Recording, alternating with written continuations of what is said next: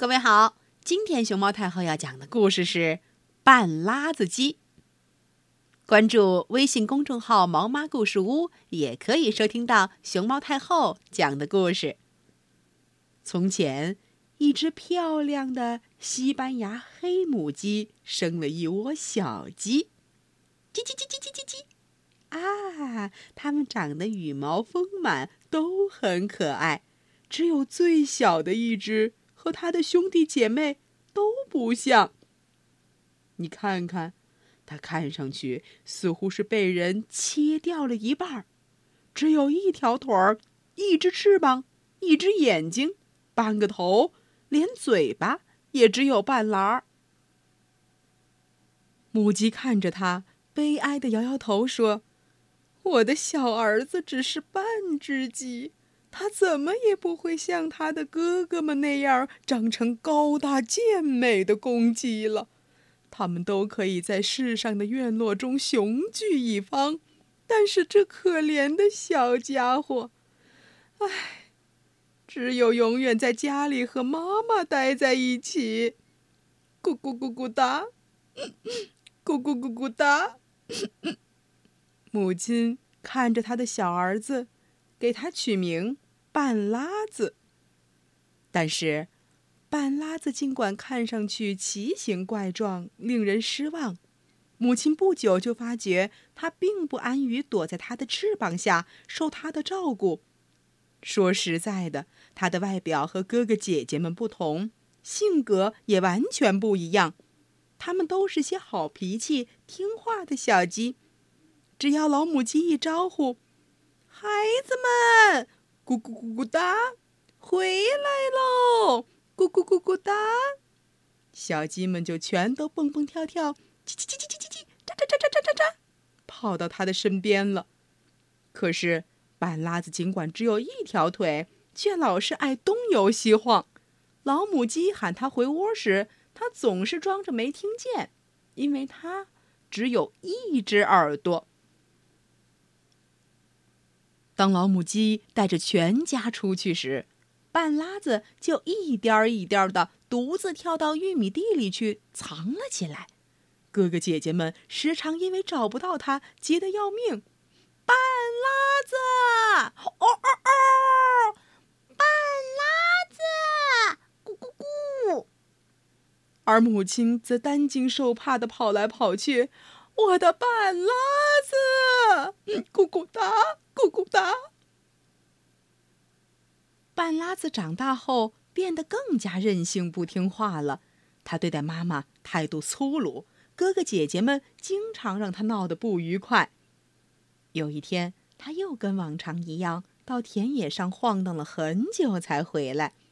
他颠到母亲跟前，眯起独眼儿，大胆地望着她说：“妈妈，我们老是待在院子里。”除了玉米田之外，什么也见不着。我对这种单调的生活感到厌烦了。我要到马德里去见我们西班牙的国王去。到马德里去，半拉子！母亲惊呼起来：“哎呀，你这小傻瓜！咕咕哒，就是大公鸡也难以走那么远的路啊！像你这样的可怜虫，咕咕哒，走不到半路。”就得累坏了，哦不不不行，咕咕哒咕咕哒，在家和妈妈待着，等你长大了，我们可以一起出去走走。但是，半拉子已经拿定了主意，母亲的忠告，哥哥姐姐们的恳求，他都置之不理。我们挤在这么小的地方，有什么出息？他说。等我在王宫的院子里找到住处以后，我请你们去做客。半拉子骄傲地打了一串鸣儿，他不等和妈妈、哥哥、姐姐们告别，就径自跳上了去马德里的路。不论你遇到谁，都要待他们和气些，要有礼貌。母鸡在他后边追着说。但是他要去马德里的心情是如此之切，甚至连头都没有回一下。那天晚些时候，他正要抄近路，穿过一块田，遇上了一条小溪。小溪长满了水草，水流不畅。喂，半拉子！半拉子在岸边跳着时，小溪招呼他：“来来来，帮忙把我身上的水草给弄掉吧。”给你帮忙？半拉子摇了摇头，摆了摆尾巴上稀稀拉拉的几根羽毛。你以为我闲的没事儿干，来给你做这种小事儿吗？自己想办法吧，不要打搅我，我正忙着赶路呢。我可是要到马德里去见国王的人。说完，他便跌跌撞撞地往前跳去。过了一会儿，他来到树林中一堆吉普赛人留下的篝火跟前，火堆越烧越弱，眼看就要熄灭了。喂，半拉子！篝火见他走近了。用微弱颤抖的声音说：“给我添几根树枝和干树叶吧，不然我就要熄灭了。帮帮忙，我快死了。”“给你帮忙？”半拉子回答，“我有别的事儿要干，你自己去找树枝，别找我的麻烦。”我可是要到马德里去见国王去了。说完，半拉子就一瘸一拐的走了。第二天早晨，半拉子快到马德里的时候，遇见了一棵大树，树枝把风给缠住了。喂，半拉子！风叫着，树枝。把我挂住了，真不舒服！快上来帮我解开！呵呵，谁让你跑到那儿去的？活该！半拉子说：“我可不想把大好的晨光浪费在你身上，你自己设法摆脱吧，别找我的麻烦。我得到马德里去见国王去了。”这时的半拉子欣喜万分，因为马德里城里的塔楼和屋顶已经遥遥在望了。他走进城里，看见眼前有一座雄伟的大屋，几个士兵把着大门，他知道这一定是王宫了。于是他就想跳到大门口等候国王出宫。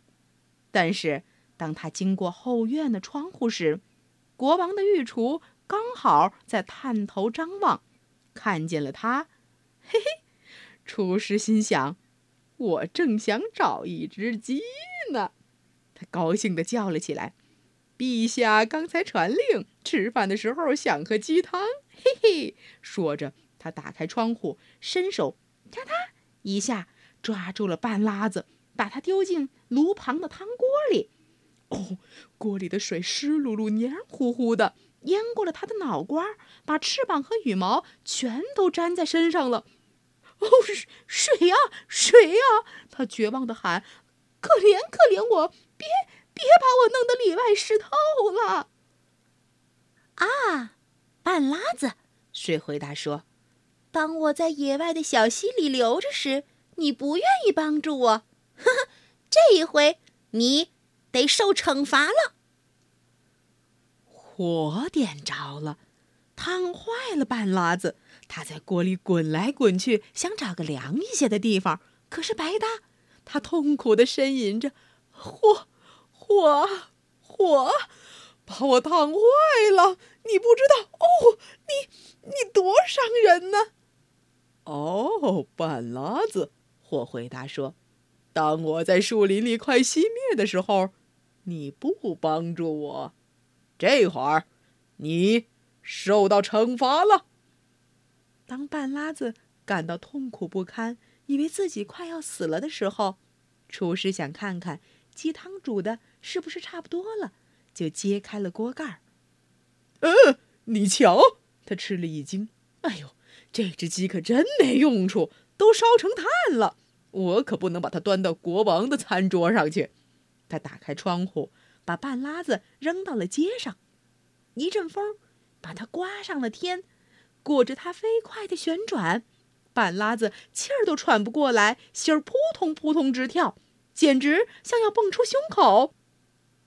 哦，哦，风啊！哦，他气喘吁吁地说：“你要是再这么怎么刮下去，我我非死不可！你让我歇歇口气儿，不然……哦哦！”他实在喘不上气儿了，话也说不下去了。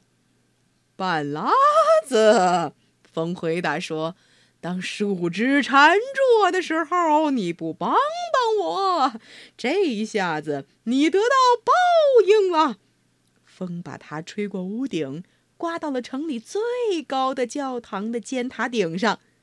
直到今天，半拉子还留在那里。要是你去西班牙马德里，穿过街道。一直走到最高的教堂前面时，你就可以看见半拉子一只脚独立的在尖塔顶上，一只翅膀耷拉着，一只眼睛悲哀的俯视着脚下的城市。小朋友，故事讲完了，你还记得水、火和风为什么不愿意帮助半拉子吗？如果半拉子有一次重新到马德里去旅游的机会，你会提醒半拉子在路上要注意些什么呢？嗯，再听听故事，想想这里面有没有这些问题的答案吧。